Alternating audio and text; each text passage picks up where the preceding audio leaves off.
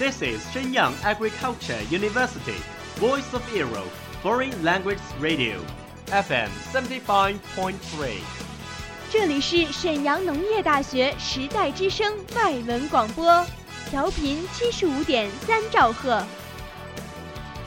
Travel around the Western world, get through your English channels, broaden your horizon. Welcome to E. VOE. 引领资讯潮流，掌控校园高度，用我们的精彩唤醒你的耳朵，收听最流行 V O E，愿你听。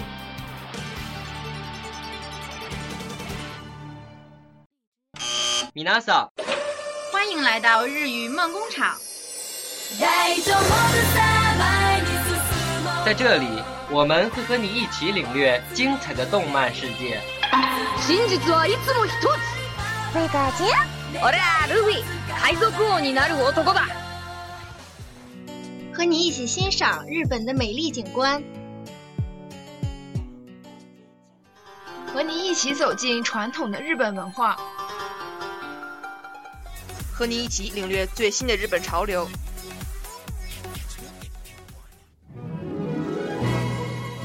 日语梦工厂，欢迎您的到来。 日本語ドリームワークスいらっしゃい。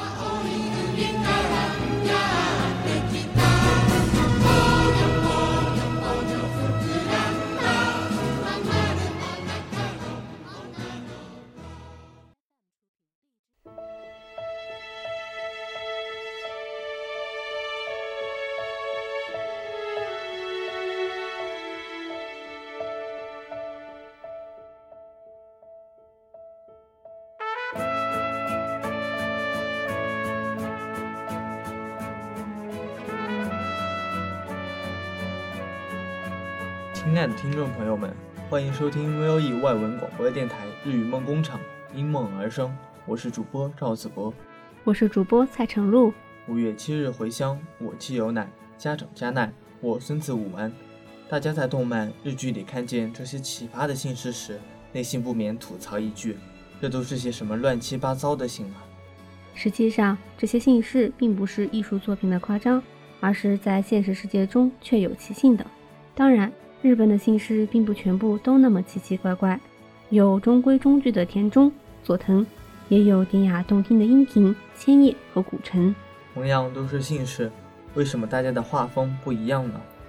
那么今天就让我们带领大家一起了解一下日本姓氏吧。古代的日本人没有姓，只有名。后来随着社会的进步发展，才在统治阶级间诞生了姓，姓又演变分化为姓氏、苗字等三个部分。作为统治阶级的权势象征，比较特殊的一点是，日本历史上的天皇也全部都没有姓，因为在古代，天皇被认为是天神的后代，具有至高无上的权力，因此没有必要拥有姓。而广大劳动人民则没有姓。直到1875年以前，绝大多数的日本人都没有姓。也许听到这里，大家不免好奇，今天日本的十万姓氏又是怎么来的呢？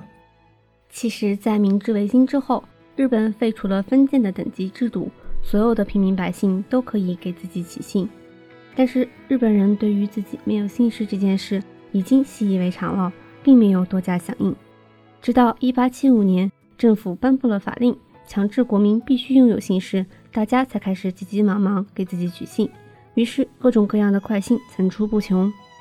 有以日期为姓的，比如《以年代记》中的四月一日巡军，《庄耳病也要谈恋爱》中的五月七日回乡；有以地名为姓的高野、田中；有以职业为姓的服部、犬饲；有以建筑为姓的，比如《摩卡少女樱》中的大道寺知事；有优美的可以看见月亮的平原月见里；最短的姓可以只有一个字，而最长的姓可以有五个，可以全是数字一二三七五三。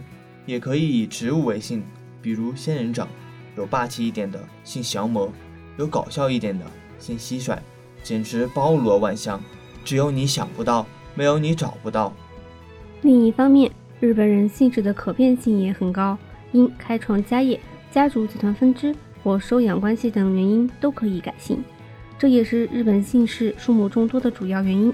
虽然日本人姓和名的排列顺序同我国汉族人的姓名相同，都是姓在前，名在后，但是由于日本人姓名字数的不统一，分辨姓和名就带来了不少麻烦。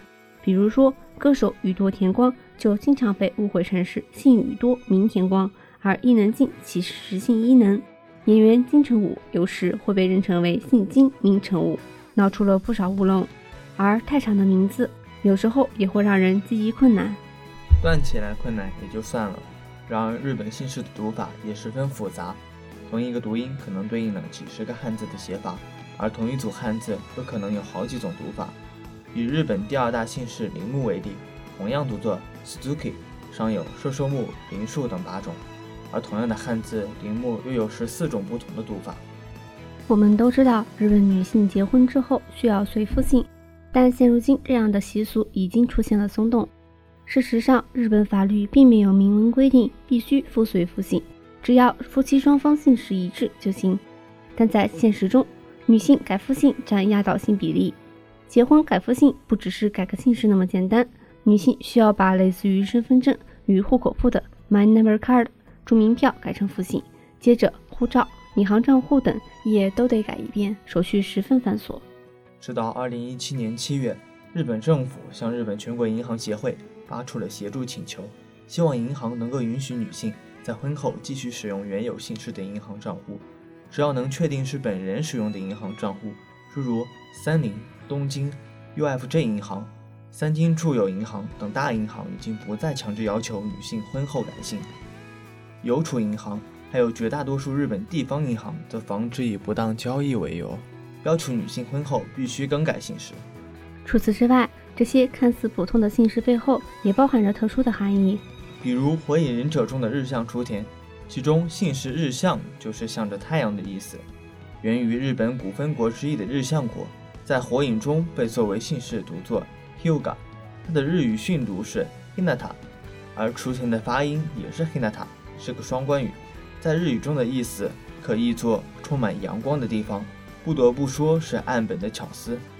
而在小说《龙族》中出场的角色袁志生与菊惠梨一所拥有的姓袁与菊，则属于日本传统的贵族姓氏，与平、藤原、丰臣等共称为五大贵族姓氏。而日本首相安倍晋三与历史上大名鼎鼎的阴阳师安倍晴明共有的姓氏安倍，则属于新贵族姓氏。快乐的时光总是如此短暂，我们又要和大家说再见了。最后为大家推荐一首好听的歌曲，同时感谢我们后期制作。本期节目到此结束，我们下期再见。